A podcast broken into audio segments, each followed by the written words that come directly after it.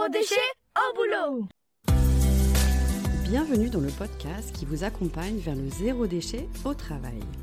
Vous êtes sensible à prendre soin de la planète, œuvrer pour diminuer les déchets à la maison, mais au travail c'est le désastre. Gâchis de papier, d'emballage, indifférence des collègues, vous vous sentez démuni face à l'ampleur de la tâche. Alors, bonne nouvelle, ce podcast s'adresse à tous ceux qui souhaitent avancer de manière positive et concrète dans une démarche de diminution des déchets en entreprise. À travers ce podcast, vous allez découvrir des exemples inspirants d'individus qui font bouger les lignes au travail, des outils concrets pour réfléchir à la démarche et même partir à la rencontre de structures qui peuvent vous aider. Allez, place au sujet du jour. Bienvenue dans la série estivale dédiée à la motivation de vos collaborateurs ou de vos collègues pour se lancer dans la diminution des déchets en entreprise. Dans cette série estivale, vous pourrez écouter des épisodes plus courts, inspirants, pour vous donner des idées concrètes d'actions à réaliser dans votre structure. Aujourd'hui, je vais vous présenter un nouvel outil de sensibilisation qui se développe, qui se développe un peu partout en France et même en ligne. Nous allons parler de la fresque du climat. Cette méthode de sensibilisation a été créée il y a à peu près trois ans. Elle rencontre beaucoup de succès. Elle compte aujourd'hui près de 350 000 participants à travers le monde, 17 000 animateurs formés dans 50 pays différents. La fresque du climat est devenue un des outils de référence pour permettre aux individus et aux structures de s'approprier les changements climatiques. Cet outil est notamment utilisé auprès d'étudiants, par exemple à Sciences Po, ou auprès d'entreprises comme les, auprès des collaborateurs de TF1, de L'Oréal ou de la ville de Paris. Alors pour parler de, cette fresque du climat, je suis ravie d'accueillir Isabelle Buzine, qui est coach, formatrice, facilitatrice et animatrice d'ateliers de fresque du climat. Isabelle, bonjour. Bonjour Sophie. Merci d'être présente aujourd'hui. Est-ce que vous voulez vous présenter un petit peu plus? Oui, alors euh, ben en fait, moi, mon, métier, c'est d'accompagner des entreprises hein, essentiellement dans leur processus de transformation et vraiment dans l'idée de voilà d'aller vers une performance durable. C'est vraiment euh, euh, comment est-ce qu'on fait pour allier à la fois bah, la rentabilité quand on est une entreprise tout en prenant soin de la planète pour euh, s'inscrire dans la durée, dans une notion de pérennité de l'entreprise.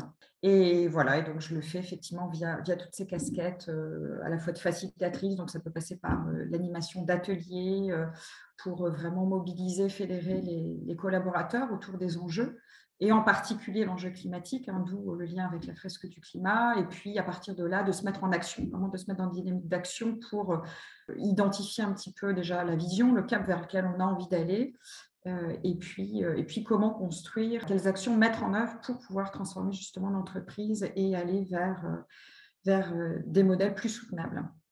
Merci Isabelle. Alors pouvez-vous nous, nous, présenter la fresque du climat? Oui, la fresque. Donc la fresque, c'est un, c'est un outil, c'est un outil bon, qui a été inventé par un monsieur qui s'appelle Cédric Ringenbach. qui, qui se veut, on pourrait parler de serious game, serious game, c'est-à-dire un jeu sérieux. Donc pourquoi un jeu? Ben Parce qu'à la base, c'est un, jeu avec 42 cartes. Euh, pour autant, c'est un jeu extrêmement sérieux puisque le but de ce jeu-là, ben, c'est de comprendre euh, tous les phénomènes euh, autour du, climat, du changement climatique, à la fois les, les, causes, les conséquences.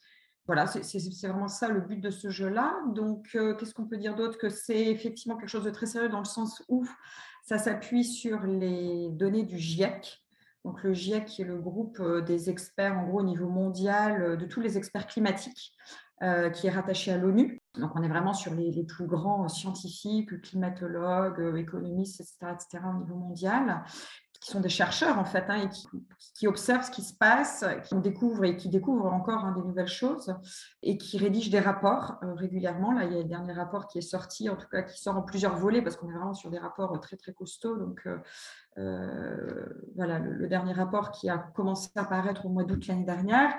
Euh, on est sur de la vulgarisation scientifique finalement, c'est-à-dire que ça va permettre de comprendre effectivement tout, enfin tout, alors peut-être pas tout, parce que pour le coup, comme c'est de la vulgarisation euh, et qu'on est sur quelque chose de très très complexe, l'idée en fait c'est de rendre les choses accessibles, voilà, de rendre les choses accessibles et vraiment de se, de focuser sur les, les, principales causes, conséquences Et, l'idée, c'est ça, c'est vraiment de décomposer finalement, de, de, prendre chacun des phénomènes un par un. Donc, une carte égale un phénomène.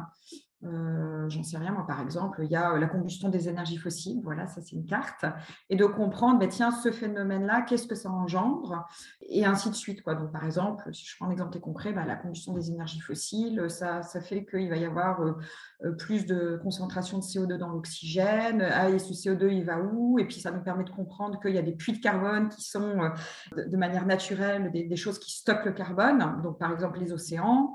Ah ben oui, mais si on stocke le carbone dans les océans, qu'est-ce qui se passe? Ben, Il y a un processus chimique qui se passe et donc ça va acidifier les océans.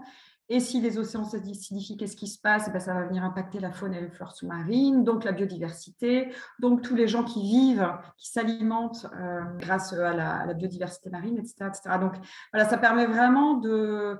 Voilà, on est vraiment sur la vulgarisation scientifique, ça, permet de rendre les choses accessibles, compréhensibles à tous, et c'est vraiment ça le but de la fresque, hein, c'est de, de faire en sorte que tout le monde euh, se saisisse euh, des enjeux du changement climatique et pour pouvoir s'en saisir, ben, encore faut-il comprendre. Donc finalement, c'est un outil qui donne des clés de compréhension sur l'état du climat, si je comprends bien. Concrètement, ça se passe comment? Quelle est la durée? Euh, Elle s'adresse à qui? Une séance, ça se déroule comment concrètement? Alors, je vais peut-être commencer par la. parmi toutes les questions, ça s'adresse à qui? Ça s'adresse à tout le monde, en fait, hein, vraiment. Enfin, tout le monde, euh, dès lors qu'on peut comprendre, en sachant qu'il y a aussi une version pour les plus jeunes. donc, il y a une version junior. On peut jouer euh, à la fresque du climat à partir de 9 ans. Pour les 9-14 ans, il y a une version junior.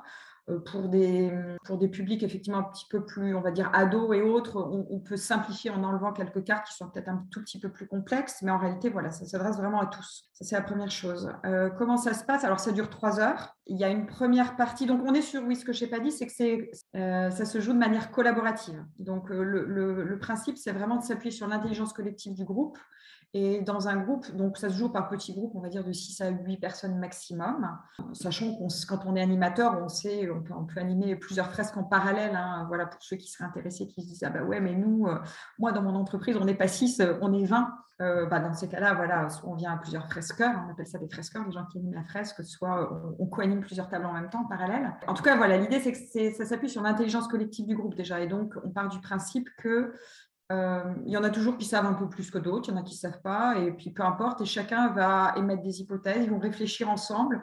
En fait, ils découvrent des cartes, et à chaque carte qu'ils découvrent, c'est. Donc, ça, c'est la première partie du jeu, c'est on va reconstituer. L'idée, c'est de venir remettre les cartes dans l'ordre. Donc, on démarre, euh, on a des, lots, quoi, des lots. On ne distribue pas les 42 cartes d'un coup, hein. on va distribuer une dizaine de cartes à la fois. Et puis, voilà, avec cette première dizaine de cartes, ils regardent les cartes, il y a des titres, il y a des petits graphiques, voilà. Et c'est d'essayer de comprendre ce que racontent ces cartes-là. Et vraiment, la consigne, c'est de remettre les cartes dans l'ordre, des, des causes vers les conséquences. Et puis, à un moment donné, on va commencer à faire des flèches entre tout ça parce qu'on se rend compte finalement que tout est interconnecté. Il y a vraiment une dimension systémique et, et hum, voilà, et avec ce qu'on appelle des boucles de rétroaction, c'est-à-dire que des phénomènes vont venir en alimenter d'autres, etc.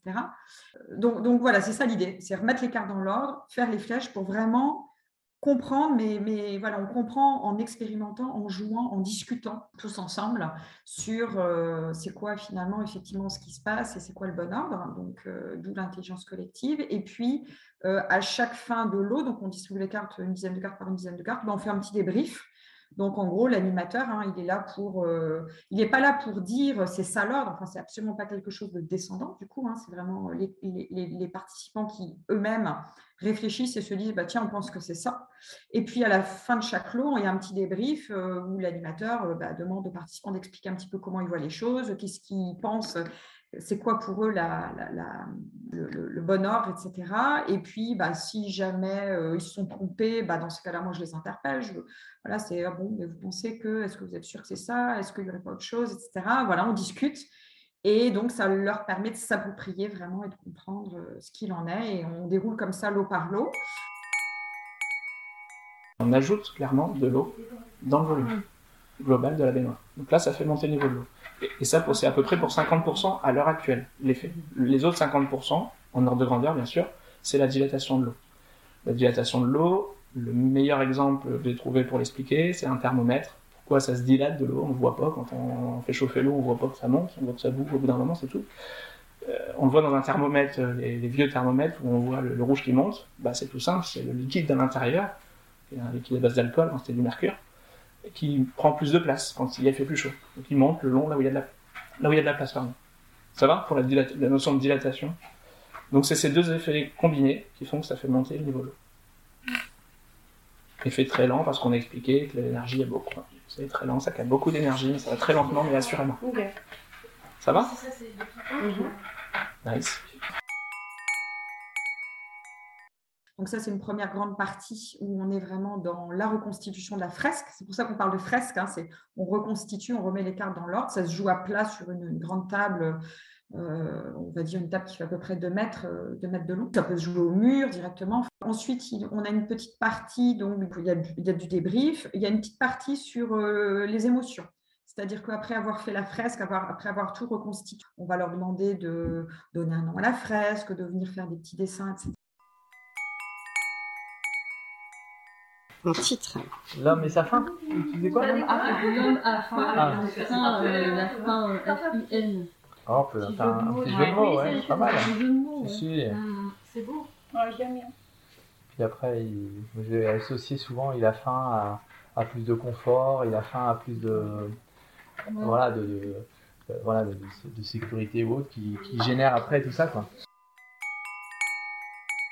Pour amener un petit peu de, peut-être un petit peu, un peu, de fun, j'ai envie de dire, d'essayer aussi de, de, ramener quelque chose de peut-être moins pesant, parce que c'est quand même, voilà, pour, beaucoup de participants, ça peut être aussi une grosse prise de conscience, et c'est pas forcément, c'est pas forcément gai en soi, même si on passe un bon moment, puisqu'on est dans du partage. Euh, du coup, ensuite, on a un petit temps sur les émotions, donc là, voilà, où chaque participant bah, va pouvoir, euh, en tout cas, c'est entre eux, un par petits groupes, c'est OK, bah là, là, maintenant qu'on a fait cette fresque-là, voilà, comment je me sens, euh, qu'est-ce que ça génère en moi en termes d'émotions. Et, et puis tout est OK, j'ai envie de dire, il y en a certains euh, qui ont peut-être été un peu dans le déni quoi, par rapport à tout ça, euh, d'autres euh, qui vont se sentir hyper gonflés à bloc en disant ah bah ouais, mais alors voilà, c'est génial, moi ça me donne plein d'énergie, j'ai envie de j'ai envie de mettre en œuvre plein de choses.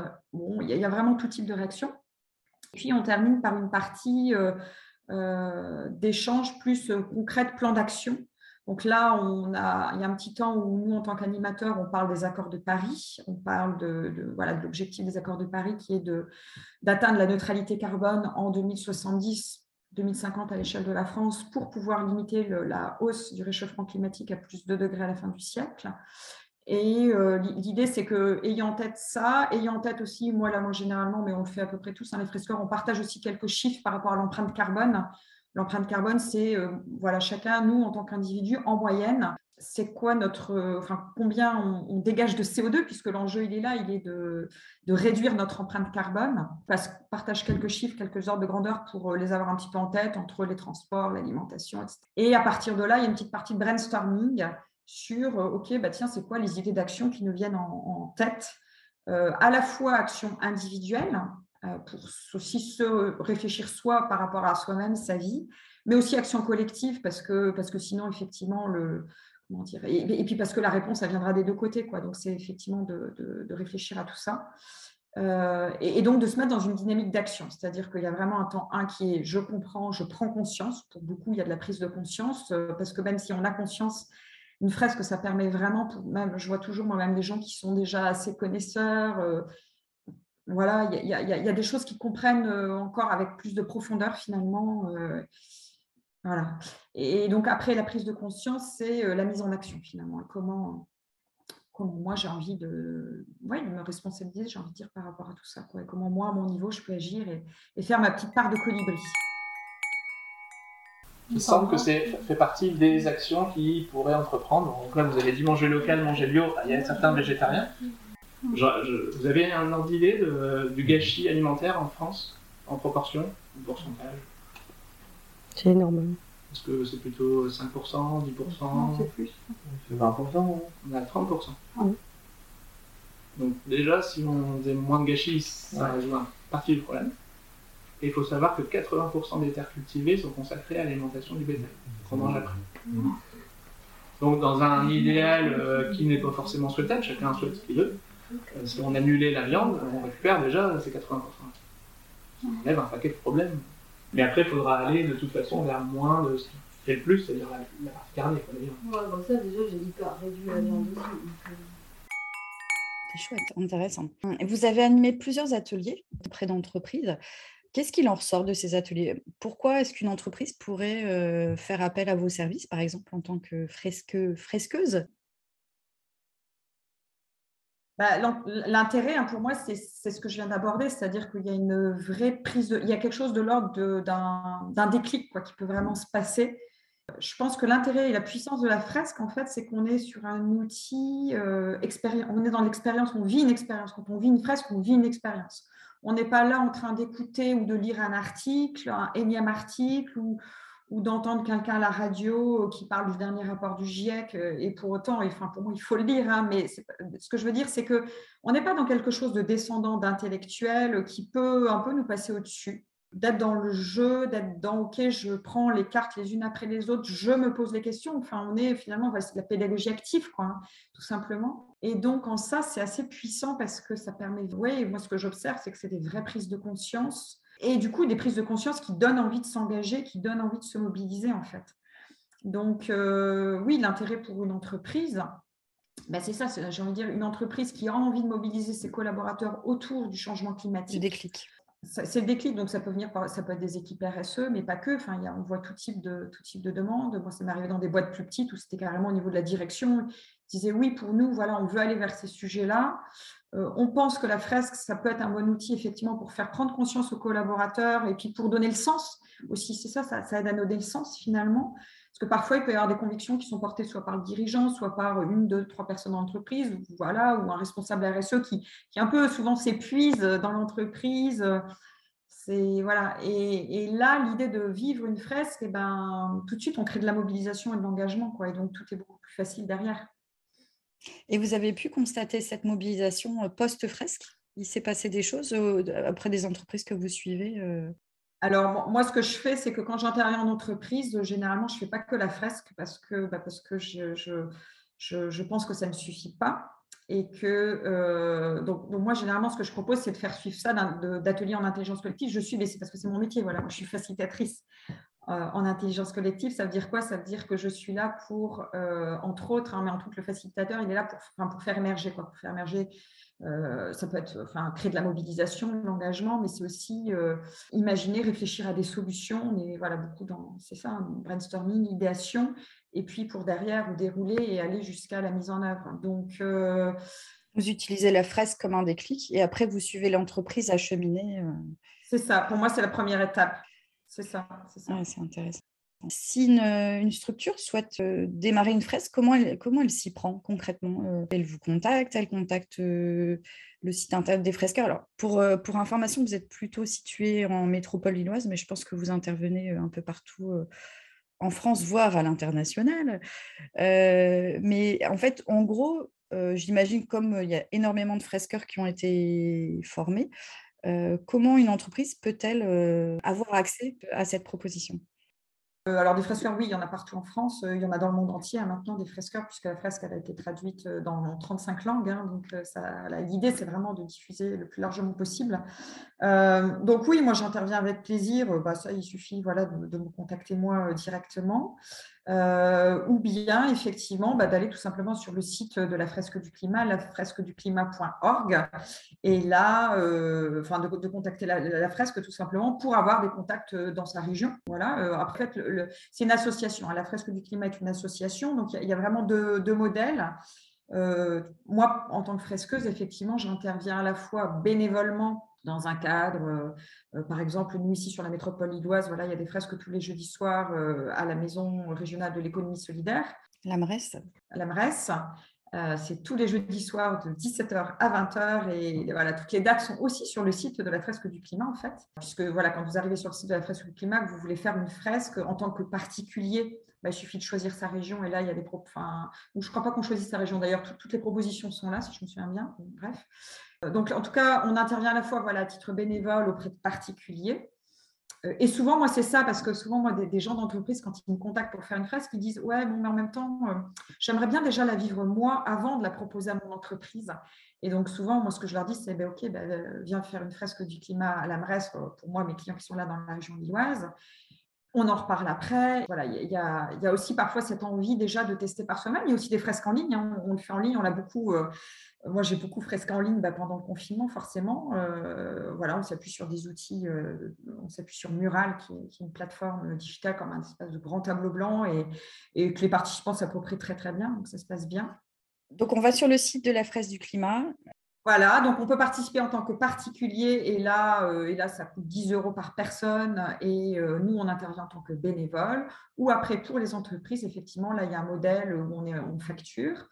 Euh, on reverse à chaque fois, nous, une enfin, on, reverse, on reverse 10% à l'association de la fresque du climat, ce qui permet ben, à l'association de continuer à vivre parce qu'il y a quand même des salariés, il y a beaucoup de communication, etc. Et donc, euh, voilà, moi, pour la. Effectivement, oui, je me déplace partout. Bon, après, je pense que c'est peut-être plus écologique de faire intervenir des personnes qui sont proches euh, des, participants. Euh, Bien sûr. voilà, donc pour la métropole Lilloise, donc vous pouvez me contacter, sinon bah, sur le site. Et puis, effectivement, juste pour compléter là-dessus, hein, il y a aussi un autre modèle qui est, qui est comment dire, soit c'est une fresque ponctuelle, et là, je trouve que c'est intéressant de faire appel à un, un animateur, voilà, comme moi et comme plein d'autres. Soit après, il y a aussi des entreprises qui, pour qui c'est vraiment un enjeu et qui disent ben, Moi, je veux former tous mes collaborateurs, enfin, je veux que tous mes collaborateurs vivent une fresque du climat et euh, je n'ai pas 20 collaborateurs, euh, j'en ai 200, 500, 20 000. Quoi. Et euh, c'est le cas d'EDF, hein, par exemple, c'était le choix d'EDF. Et donc là, ils forment, en fait, il y, a des, il y a des fresqueurs en interne, il y a des gens qui se sont formés. Et là, c'est un modèle de déploiement en interne via des collaborateurs en interne. Et justement, qu'est-ce qui vous a amené à ce format-là? Qu'est-ce qui a fait que vous êtes devenue animatrice euh, de fresques du climat? J'ai vécu une fresque. J'ai fait une fresque en tant que participante. Euh, alors, qu'est-ce qui m'a amené là? Bah, Juste parce que voilà, moi, c'est des sujets qui m'intéressent, qui voilà, j'ai une vraie préoccupation pour, euh, pour la planète. J'avais l'envie de comprendre un petit peu plus. J'ai entendu parler de la fresque. J'ai fait une fresque. Et à la fin de la fresque, j'ai dit OK, moi, je veux devenir animatrice de la fresque du climat parce que parce qu'en fait, cette dernière partie de réflexion, de plan d'action, en tout cas la petite partie plan d'action, on, termine en disant OK, bon, et alors si vous preniez, euh, ça serait quoi votre action, enfin individuellement, dans de participants, bah tiens, votre action aux uns aux autres, ça serait quoi si vous deviez choisir une action que vous avez envie de mettre en place dans votre vie? Et moi, mon action, c'était, ben, c'était évident, je me suis dit, mais j'ai envie de devenir animatrice, j'ai trouvé ça tellement puissant. Et donc, la semaine d'après, je me formais, et 15 jours après, j'animais ma première fresque. Voilà. voilà, voilà. Euh, les idées que vous avez proposées, vélo, proximité, fluvial et ferroviaire, donc le transport de marchandises, euh, réduire l'autosolisme, euh, créer des panneaux solaires éco-conçus, mettre des panneaux solaires sur les toits et des voitures, des, voitures, des avions, panneaux éco-conçus, se déplacer à pied, transport en commun. qui a envie de discuter de ce qui a été mis? Wow, efficace. Et alors, si on veut justement devenir animateur, euh, ça prend combien de temps? Quel est l'investissement argent-temps euh, pour pouvoir se former euh, à la fresque? Alors, très léger, très léger, hein, puisque le but, c'est effectivement qu'il y ait un maximum de personnes qui soient animateurs de la fresque du climat pour déployer le modèle. En gros, pour devenir animateur, euh, il suffit, entre guillemets, d'assister une fois en tant que participant, de vivre une fois l'atelier en tant que participant. Et ensuite, on le revit une deuxième fois, donc c'est deux fois trois heures, tout simplement. On le revit une deuxième fois avec un formateur, mmh. où là, euh, on va faire le jeu un petit peu en accéléré, euh, et le formateur va, venir faire le focus sur justement, bah, c'est quoi les cartes. On revient sur les cartes euh, peut-être un petit peu plus complexes euh, pour, bien comprendre, bien, comprendre la, partie peut-être un peu plus scientifique. Mais encore une fois, c'est vraiment de la vulgarisation. On n'est pas, pas des experts. Moi, je suis pas scientifique. Enfin, si j'ai fait un bac scientifique, mais en réalité, je suis pas vraiment une scientifique. Est-ce que ça nécessite d'avoir des connaissances fines sur les enjeux climatiques, sur euh, les bilans carbone, ce genre de choses? Non, alors bilan carbone, non, clairement non. Après, tout ça, c'est du plus, j'ai envie de dire. En fait, il y a, vraiment, euh, on dit chez les fresqueurs, hein, il y a des fresqueurs euh, qui vont avoir le minimum de connaissances et qui vont être plutôt sur vraiment le minimum du minimum, c'est d'être capable de parler de chaque carte et d'expliquer chaque carte si à un moment donné, il y a un participant qui ne comprend pas. et après, on a des fresqueurs beaucoup plus experts mais qui ne vont pas intervenir auprès des mêmes publics. En fait, un fresqueur expert va peut-être plus intervenir auprès justement de responsables RSE, de, de, publics, de, scientifiques, d'ingénieurs, etc. Où là, il y a vraiment besoin. On peut être challengé. on nous pose des questions et alors après, on a le droit aussi de dire, bah, je ne sais pas, enfin voilà, euh, et de revenir vers les participants après. En fait, euh, on est, c'est vraiment une posture plus de facilitateur pour le coup, hein, d'animateur et pas d'expert. Pour autant, il faut quand même comprendre chacune des cartes être pour juste être capable de, répondre aux questions. Ce qui est super là, avec la fresque du climat à l'association, c'est qu'il y a tout un travail qui a été fait d'outils. En fait, quand on devient fresqueur, on n'est pas livré à soi-même. Il y a plein d'outils, tout est en open source. Il y a un wiki, en fait, il y a un wiki propre à la fresque avec pour chaque carte euh, au moins deux, deux, pages de contenu, des ressources pour aller plus loin, pour creuser, etc. Et, et donc, euh, voilà, libre après à chacun bah, d'aller approfondir euh, s'il en a envie. Et, en fait, quand on entre là-dedans, bien sûr, oui, on a envie d'approfondir. Euh, ça se fait en fait naturellement, mais je pense que quand on devient fresqueur, il y a cette curiosité de toute façon qui est là. Et puis ça donne un réseau, si j'ai bien compris, un réseau ressources. vous échangez entre vous, entre fresqueurs. Oui. Ouais, Ah oui, carrément. Oui, oui, tout à fait. Enfin, alors, nous, en tout cas, au niveau de la. On est structuré après par région. On a des référents au niveau de chaque région. Euh, et c'est vrai que nous, dans le Nord, le réseau est très dynamique. Après, je ne sais pas comment c'est dans les autres régions. En tout cas, nous, dans le Nord aussi, très, très dynamique. Et oui, on s'échange énormément de ressources. Et en fait, on est tous, c'est que des gens qui sont passionnés par ces sujets-là, tous avec des expertises différentes. Mais donc, ça va être, on va s'échanger des articles du type, euh, j'ai vu ce matin passer un article sur du pétrole à base d'algues, euh, on va s'échanger des choses sur, par exemple, le ciment qui est extrêmement polluant, euh, voilà, des ressources du type, bah, tiens, une start-up dans les Landes, je crois, qui, qui vient de créer un ciment à base d'argile crue qui, voilà, qui est neutre en carbone, en fait, un ciment, voilà, ce qui est extraordinaire, quoi, sachant que c'est 5% des émissions mondiales de, CO2, le, ciment. Donc, on s'échange plein de ressources. Et en fait, de ce fait-là, ben oui, on apprend, on apprend en permanence, on continue à apprendre. Mmh, c'est chouette. Et vous avez une idée de, du coût euh, que représente euh, ce type de formation? Il y a des prises en charge possibles euh? Alors non, le coût, c'est rien, c'est gratuit en fait. Oui, pardon, j'ai parlé du temps. Ah Donc le temps, deux fois trois heures. une fois, je vis l'atelier en tant que participant. Une fois, je vis l'atelier en tant que futur animateur. Et donc, on décrypte les cartes, on parle de la posture aussi parle de toutes ces choses-là. Et puis après, ben, on, enfin, on se lance et on se lance généralement auprès de son cercle proche d'amis, euh, en, terrain mmh. connu. Et puis, puis voilà, et puis après, on grandit, quoi, j'ai envie de dire. Mais non, ça coûte rien, c'est gratuit. En fait, c'est bien ça le modèle de la. C'est du bénévolat, en fait. Hein. Tous les formateurs sont bénévoles. Mmh. Mais vous êtes nourri euh, par euh, tout ce que vous apprenez, les rencontres. et puis aussi les bonnes pratiques que vous mettez, enfin les déclics finalement que vous créez autour de vous. Donc ça fait du bien. Pour une dernière petite question, si je ne me trompe pas, vous avez parlé d'autres formats de fresques mmh. du climat. Donc si j'ai bien compris, il y a une version junior. Est-ce qu'il y aurait d'autres formats euh, de, cette fresque du climat? Alors, il y a une version junior, effectivement. Il y a une version expert. Il existe la fresque expert. Il y a une centaine de cartes. Donc là, on passe de 42 à 100. On voit beaucoup plus en détail dans... Et ça, c'est plus pour les fresqueurs, en fait. C'est c'est aussi une façon de se nourrir et d'enrichir ses connaissances, c'est de, voir que derrière ces phénomènes-là, en réalité, il y en a encore plus que ce qu'on imaginait. Euh, donc, il y a aussi une fresque expert euh, qui se joue pour le coup, ça peut durer 5-6 heures. On, voilà, on fait l'auberge espagnole avec parce que ça dure longtemps. Et puis après, alors, ce pas des versions de la fresque du climat, mais en réalité, ce qui se passe, c'est que la fresque, a fait des petits.